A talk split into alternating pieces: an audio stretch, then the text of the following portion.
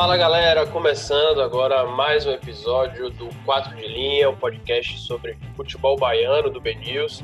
Eu sou Léo Souza e aqui comigo mais uma vez meus amigos Thiago Paiva. Fala Thiago. Fala Léo, fala Luiz, como vão aí? Vamos comentar essa rodada aí. E como o Thiago já antecipou aí, nosso amigo Luiz Felipe Fernandes. E aí, meu velho? Fala Léo, fala Thiago. Satisfação mais uma vez estar tá aqui com vocês. Vamos comentar, né? A gente teve jogos aí da dupla Bavi ontem, no domingo. Vitória perdeu mais uma, tropeçou mais uma vez. E o Bahia, pela primeira vez, engatou aí a segunda vitória seguida sob o comando de Mano Menezes. Fora isso, também a gente vai falar sobre o futebol do interior, os times baianos, representantes das divisões de baixo, série C e D. Vamos nessa.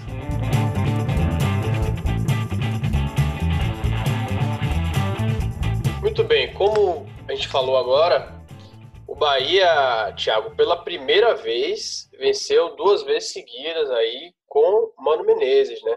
Era uma coisa que a gente vinha falando já, já há algum tempo. A dificuldade desse time engrenar, né? Teve uma largada muito ruim com o Mano Menezes.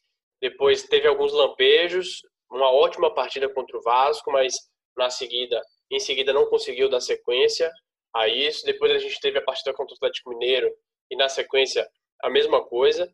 Você acha que você viu algum indício nessa semana que passou aí?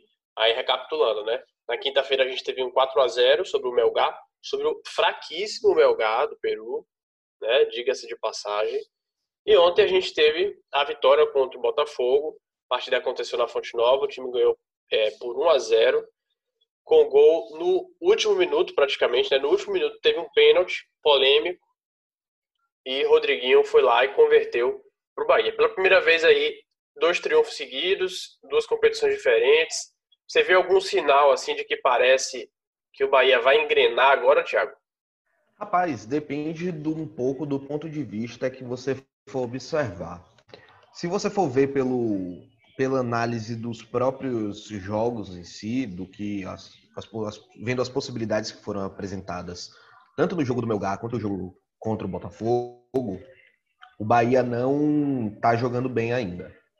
Você consegue ver que é um time que tem muitas falhas, dificuldade para criar algumas mazelas defensivas que ainda não foram corrigidas por Mano Menezes.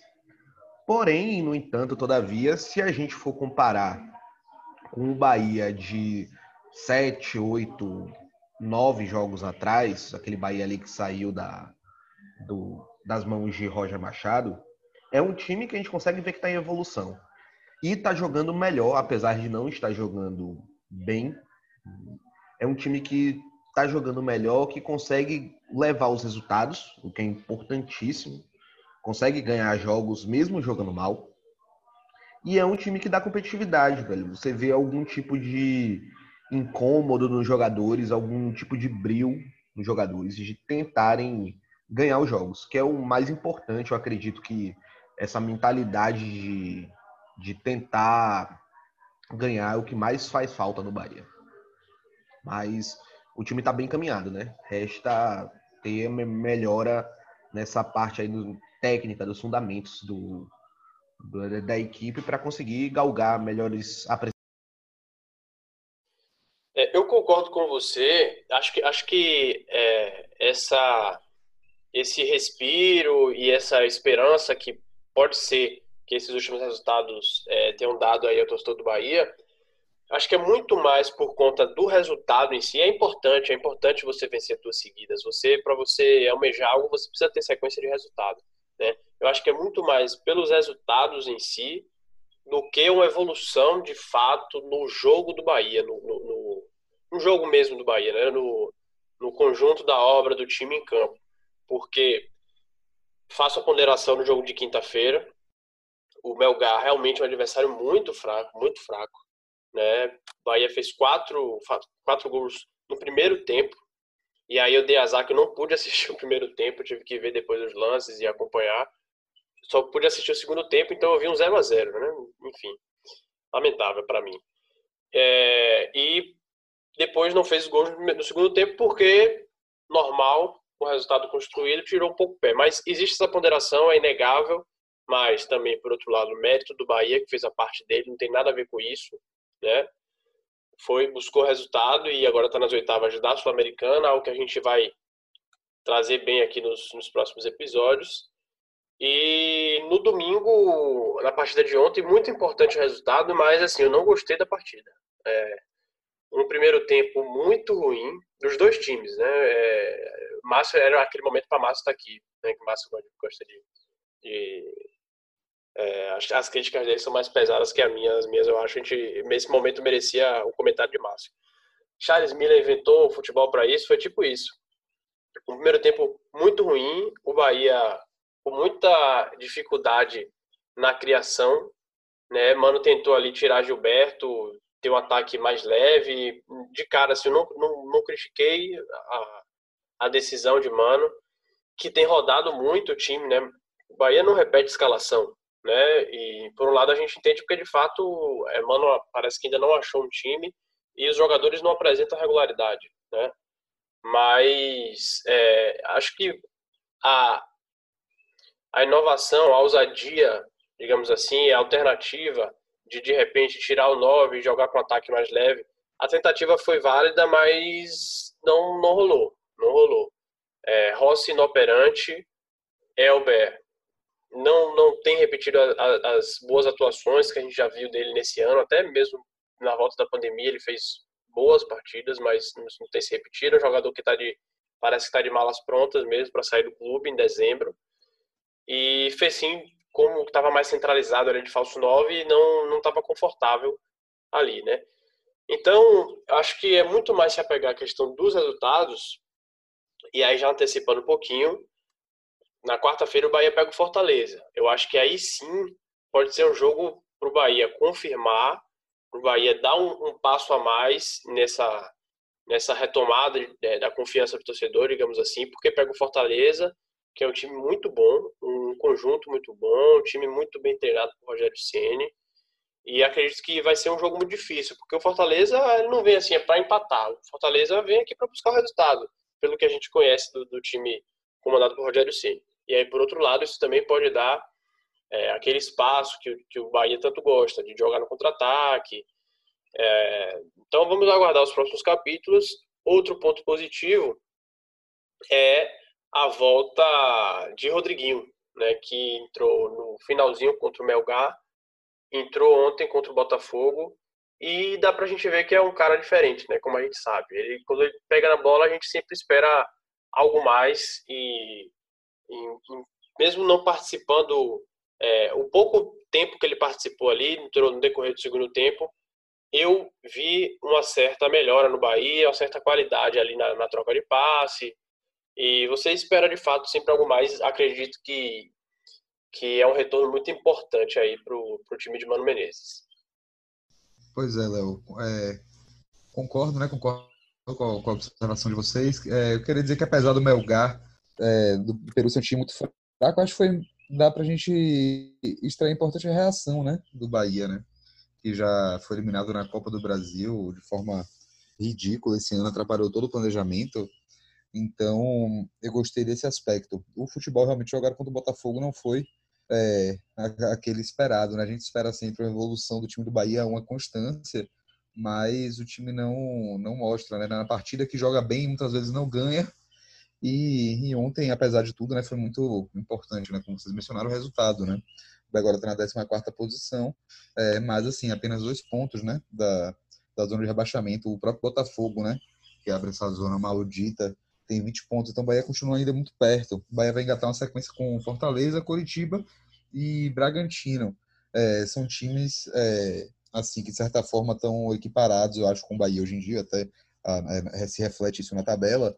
Então o Bahia tem a chance talvez de, de conseguir é, é acumular alguns pontos aí que podem ser importantes né, para descolar, eu acho, dessa parte de baixo. Né? Hoje acho que é o campeonato do Bahia é esse, conseguir se descolar da, da zona de rebaixamento Pois é, agora, como eu falei, a gente não vê Mano Menezes é, encontrar uma escalação e acho que ele ainda não tem isso em mente, pelo menos indica. É, queria saber de você, Thiago, assim, com, com essa volta de Rodriguinho, só para a gente retomar um pouco. A gente já teve. É, ele tem. tem do, o que é que a gente tem de, de, de certo assim no Bahia? Que é Douglas no gol. Na direita a gente tem um, às vezes, é, Hernando vinha sendo um titular e aí Nino Paraíba voltou à titularidade porque Hernando é, sentiu, né? Não, é, Mano não pôde contar com ele, então Nino voltou. A, a, dupla de zaga tem tido uma rotação grande também, né? Agora Anderson Martins parece que a ideia é, é Mano, de Mano é que ele seja titular, ele já fez mais uma partida agora seguida, jogou contra o, contra o Santos pelo Brasileirão, jogou ontem, dessa vez com o Lucas Fonseca, né? Mas tem Juninho também. É, na esquerda, Juninho Capixaba parece que é estável, Gregory da mesma forma, Elias é que ele, ele tende a usar. E aí, acho que da, dali para frente é que tem mais mudança. Assim, eu acho que certezas, para mim, que não dá para abrir mão, são Gilberto e Rodriguinho, né? Agora, aquela coisa, Daniel é um cara que vinha muito bem, vinha sendo muito útil. Dá para jogar Daniel e Rodriguinho no mesmo time, né? Aí dá para jogar Daniel e Rodriguinho no mesmo time, e aí de repente ser um, um 4-4-2 com Gregor Elias, Daniel Rodriguinho e aí mais um, o Elber, ou o Fercim e Gilberto, ou o tradicional 4-2-3-1 mesmo, com o Rodriguinho como vinha jogando ali atrás de Gilberto e os dois caras abertos.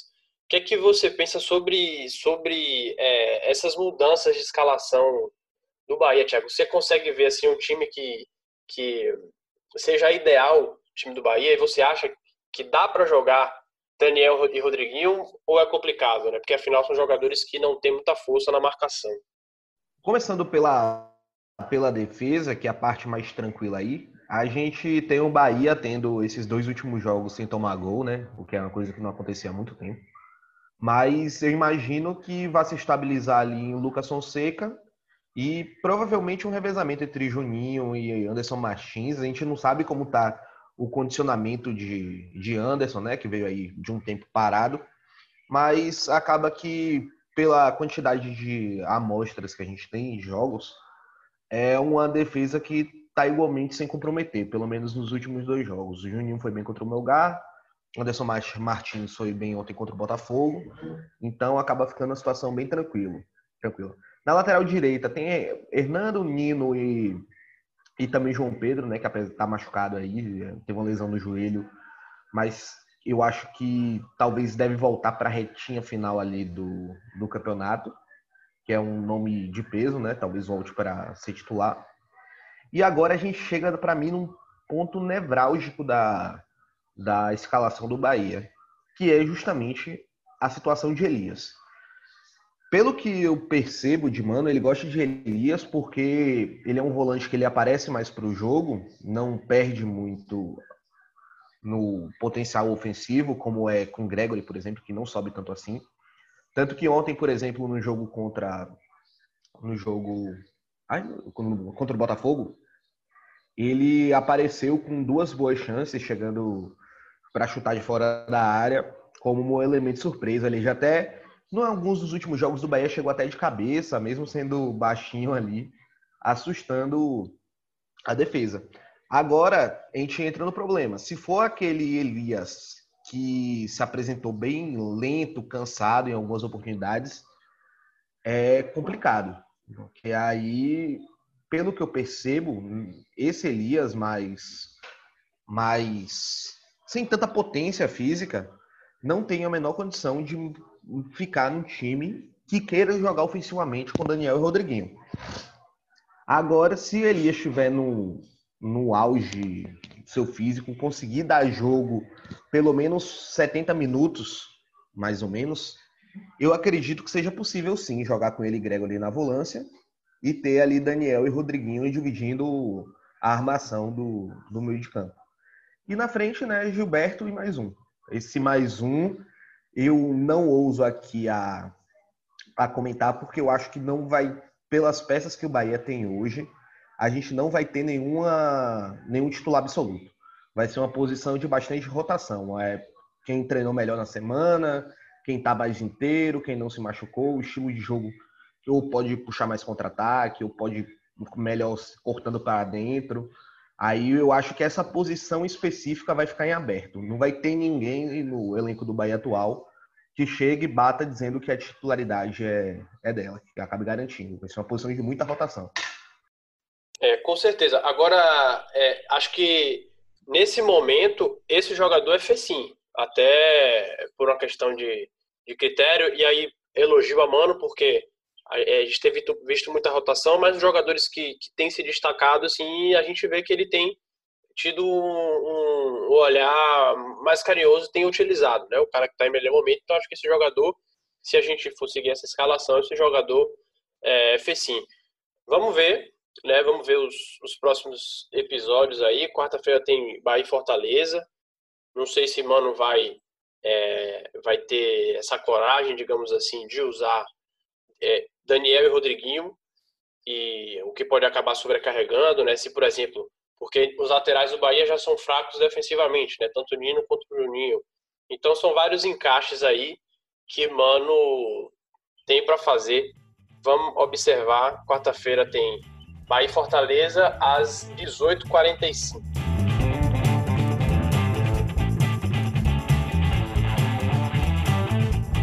Agora, se o final de semana para os tricolores né, teve mística e foi bom, do outro lado, os rubro-negros, meu amigo, estão numa fase que não tá fácil, né? O Vitória de 2020 parece que a impressão que eu tenho, né? Parece que cada vez mais tá parecido com o Vitória de 2019. A gente vinha falando aqui destacando a evolução em relação, em relação ao ano anterior, mas parece que a situação, é a minha impressão também, parece que a situação degringolou né? E no domingo agora o Vitória teve mais um revés. E assim, não, não são simples derrotas, né? É, acho que isso incomoda mais o torcedor do Vitória. Porque são, são jogos assim com muitos vacilos, jogo que o Vitória, numa partida o Vitória toma gol com um minuto de jogo, menos de um minuto, né? Em outra, o Vitória dentro de casa abre o placar, deixa e cede empate, né? E dessa vez, mais uma vez, um, um roteiro doloroso para o torcedor do Vitória, que abriu o placar contra o Sampaio Correia, lá em São Luís, no Castelão. Bonito gol de, de, Rafael Carioca, uma bonita finalização, contou com a ajuda do goleiro Gustavo, que até passou pela vitória né, do Sampaio Correia. Mas no segundo tempo, o time do treinador Eduardo Barroca, que segue aí sem, sem resultados positivos, cedeu o empate.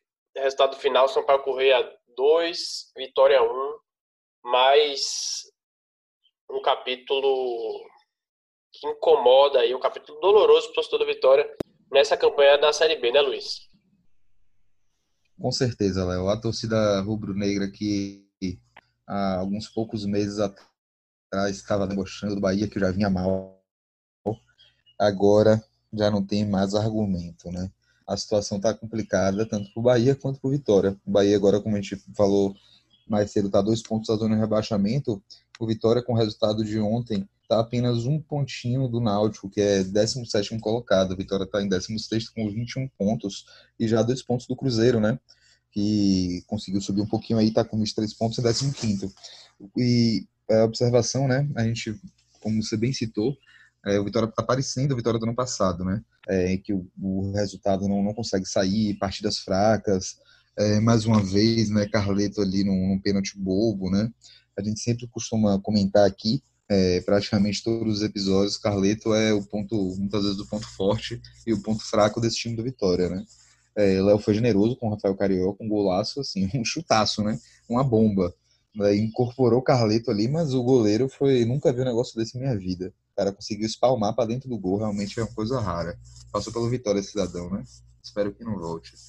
É, esse Gustavo, né? Todo respeito, mas péssimo. E, e por outro lado, Ronaldo, né? Um, já foi muito criticado, né? Claro que não é de agora que ele tá na boa fase, né? Mas fez um milagre ontem, operou um verdadeiro milagre numa finalização a queima-roupa, é, defendeu com a mão só e poupou Vitória de, de um resultado pior, né? Então, Vitória conseguiu terminar ainda é, o primeiro tempo bem, mas no, no, segundo tempo não, não teve jeito, né?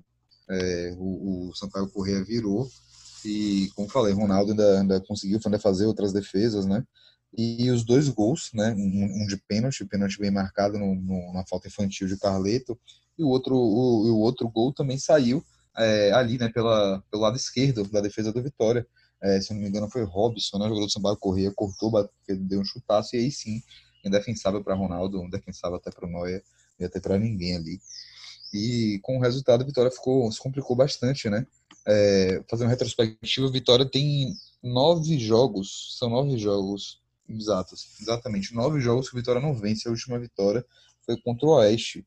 Isso a gente está falando de 26 de setembro. Ou seja, a Vitória passou outubro inteiro sem saber o que é um resultado positivo, né? Então é difícil, é uma sequência muito negativa. É, só ainda tá, só não está na zona de rebaixamento pela gordurinha que fez no início do campeonato. A coisa também começa a se complicar para Eduardo Barroca, né? A gente sabe, no futebol brasileiro já, assim, já não tem paciência, aqui na Bahia muito menos. Então o Vitória já trocou de técnico, né? Já duas vezes, Geninho, foi ver o Pivete. E assim, é, pessoalmente, a gente vê o time do Vitória, é um time que daria para ficar ali no meio da tabela, né? A gente tem outros times piores, ao meu ver, que estão até na frente, né? Piores assim, né? Questão de elenco, talvez o Confiança, o Brasil de Pelotas. Mas a verdade o Vitória não, não deu liga, né? O entrosamento que pareceu que tinha conseguido parece que foi por água abaixo. É, os principais jogadores também já não estão né, na, na mesma fase, né? É, que já tiveram. Eu acho que você salva ali ainda é, o Vico, eventualmente, né, faz uma partida boa aqui, é colar. O Léo Ceará, no jogador que faz, é, enfim, é o artilheiro do Vitória, né? Mas muito complicado. Eu acho que essa formação com Carleto e Rafael Carioca, acho que o Vitória acaba é, ganha com a ofensividade, o Rafael Carioca, assim, com a energia, mas ao mesmo tempo não consegue encaixar essa marcação, né? Que na verdade é o principal, é, é a principal questão né, do Vitória. Né? É, o Vitória marca bastante, bastante gol, assim, né? Nesses, nessas nove partidas aí, nas últimas nove partidas, o Vitória só não fez gol em duas na última, na penúltima rodada, do Brasil de Pelotas, no empate de 0 a 0 e contra o Ceará, na partida seguinte à, do Oeste. Mas o Vitória sempre marca gols, né? mas acaba sofrendo também. Né? É, é, acaba jogando tão mal, dando tantas chances né, defensivamente, que não tem jeito, mesmo com o Ronaldo em uma boa fase, né, o Vitória tem sofrido os gols e empatado ou perdido partidas muito importantes. Né? Vamos ver se Barroca vai conseguir organizar o time, né? É, para a próxima partida, né? Vitória pega agora o Figueirense no dia. É, somente agora no dia 21, não é isso? Vai pegar o Figueirense dentro de casa. É uma possibilidade aí, né? O Figueirense está na zona de rebaixamento, é praticamente um adversário hoje, um adversário direto. Se o Figueirense vencer, o Figueirense vai a 22 pontos, né? Então supera o Vitória, por vitória para a zona de rebaixamento, né? Dependendo do, outros resultados, mas é, dependendo não, né?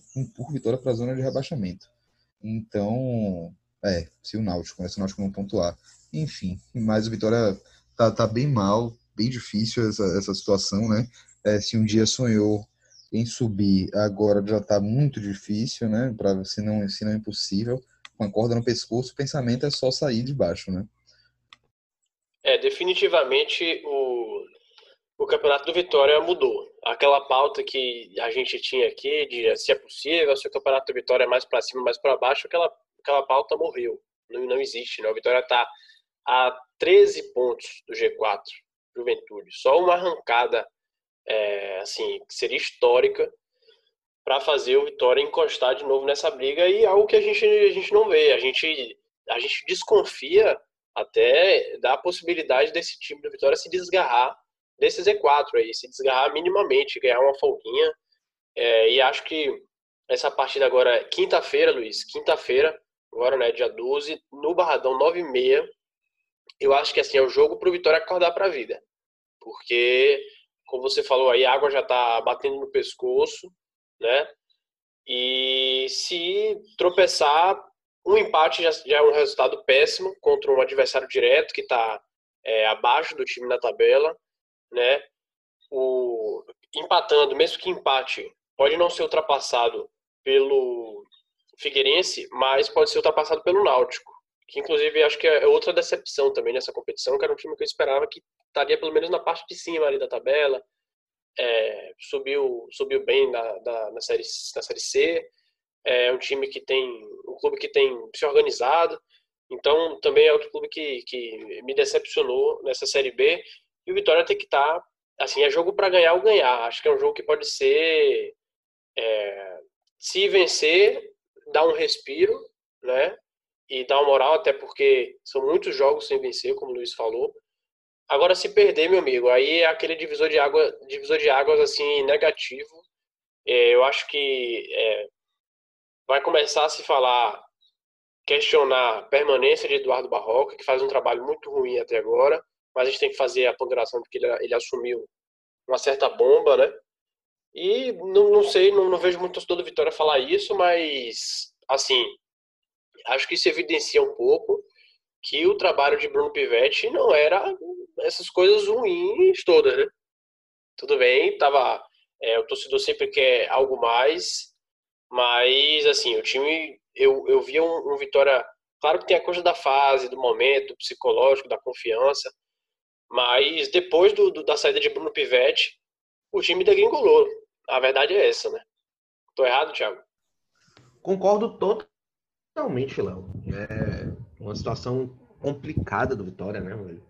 E o, o pior é que se a gente for ver especificamente na tarde de ontem, eu acho que nunca existiu tanta benevolência dos goleiros adversários para com os times baianos, aí, porque dois frangos ridiculamente absurdos ali, o goleiro Saulo do Botafogo que deixou uma bola entrar fácil ali, mas o gol acabou sendo anulado, e o goleiro do, do Sampaio Corrêa, né, que deu uma, uma vacilada ali no, no chutaço de Rafael Carioca. E, inclusive, só para pontuar aqui, velho, é, três coisas sobre, sobre o futuro do Vitória e que eu acho que passa justamente por essa questão técnica. As única, a única unanimidade nesse time, evidentemente, é Ronaldo. Tá agarrando até pensamento, vive uma excelente fase. E talvez dá para passar um panozinho assim, porque obviamente pesa a falta de oportunidade, né, de ter que jogar no sistema ali que é pelo menos estranho, é diferente de Rafael Carioca que não compromete. O resto do time todo, todo do Vitória, não tem brilho, não tem vontade de vencer, não consegue chamar o resultado. Você viu o Vitória ganhando de 1 a 0 ontem e o time perdido, acuado, não, não conseguia passar ali da, do último quarto do campo para tentar fazer alguma coisa. Não dá. E o principal, né, a, eu acho que a cara do Vitória para nessa Série B, nesse ano de 2020, é Thiago Carleto, né, velho? Se eu sou o diretor do Vitória, vou falar isso aqui, podem achar que é parcialidade, mas não importa.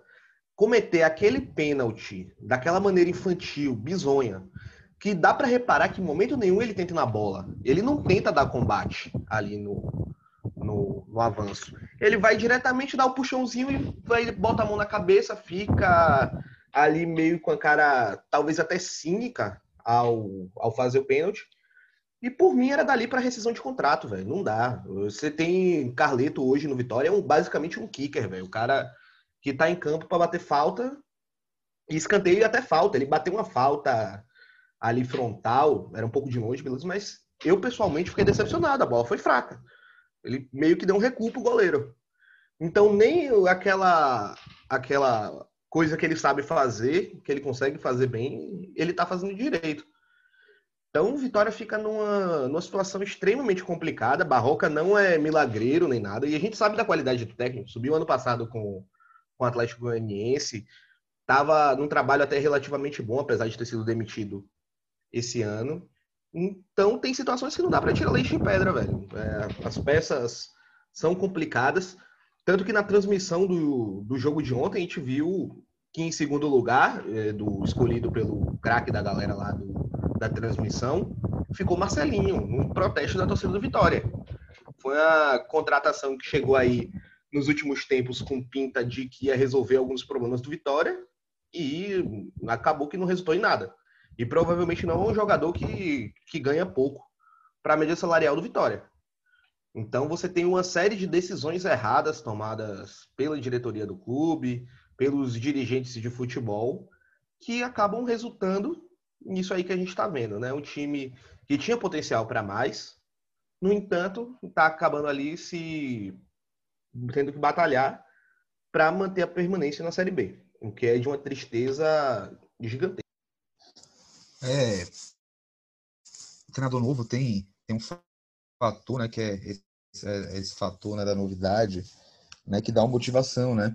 Só que o que acontece? Quando, que na verdade é o único fator possível para um treinador em um curto espaço de tempo realizar grandes mudanças, né?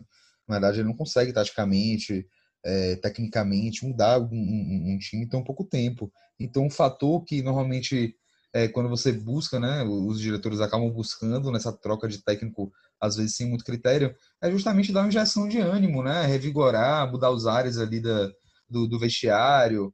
Mas quando isso não acontece, que foi o caso do Vitória, é, é, justamente o efeito contrário, né? Você vai ter agora uma cobrança muito maior, porque o time não consegue ganhar, já passou né, um pouco desse início aí de, de Barroca, que poderia estar tá dando uma, uma, motivada, que faria os jogadores correr um pouco mais, e você só teve resultado negativo, né? Então, é isso que preocupa, né? Será que até o fim da temporada a Vitória vai, vai manter o treinador na confiança de que ele vai conseguir ajeitar o time?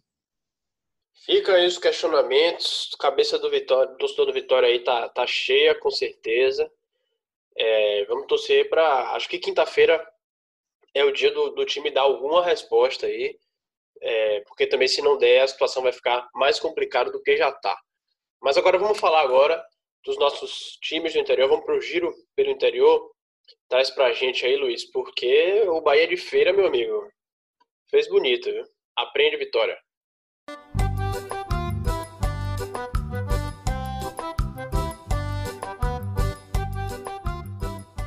Passou o carro, né? Agora fazer uma ressalva que é o, o Palmas, né, de Tocantins, que ainda não pontuou no campeonato. Então, assim, é, o, o Bahia de Feira está em quinto, né? Com 14 pontos, está apenas um ponto abaixo da Caldense, né? Mas aproveitou bem né, a oportunidade, né? Pegou um time fraco, um time que não pontuou. É, então o Bahia de Feira tem uma qualidade muito superior. Meteu cinco, três do Bruninho, um do Breno e um do Emílio é, na próxima rodada que vai, vai, vai, complicar um pouco, né? Vai pegar o líder brasiliense, né? O brasiliense que foi a pedra no sapato do Atlético, o nosso querido Atlético, vice-campeão baiano. O brasiliense meteu 3 a 0 no Atlético dentro de casa, né? O brasiliense que lidera é, o grupo 6 aí da Série D. Na próxima rodada, o, o vice-campeão baiano pega o, o, justamente o Palmas, né? O, o Lanterninha aí. E aí uma chance boa para poder dar um sacode, né? e a, da, dar uma motivada. O Atlético está em terceiro, né? Tá melhor que o Bahia de Feira, tá com 18 pontos. Então, apesar de ter perdido, né? Ainda está ali na zona de classificação. Se classificam os quatro, né? Então vai enfrentar o Palmas, é uma boa oportunidade de vencer, com certeza vai vencer. É, e aí vai para 21 pontos, né? E vai, vai se consolidando é, para se classificar para a próxima, próxima fase aí da Série D. O de Feira, como eu disse, né, tá em quinto com 14 pontos é, no mesmo grupo, no grupo 6, é, em um pontinho, né, de chegar no G4 na Caldense. É, outra, na outra partida da Série D de um time baiano, o Vitória da Conquista empatou com o Potiguar de Mossoró, em 1 a 1 fora de casa. Na próxima partida, o Vitória da Conquista tem um duelo difícil aí contra o ABC, que é segundo colocado no grupo 4, lá no, no Frasqueirão. É, lembrando que faltam apenas três rodadas né, para encerrar essa fase, fase classificatória. Vitória do Cristo está na quarta posição com 16 pontos. Então é importante também é, tentar um pontinho lá com a ABC para poder se manter nessa zona de classificação.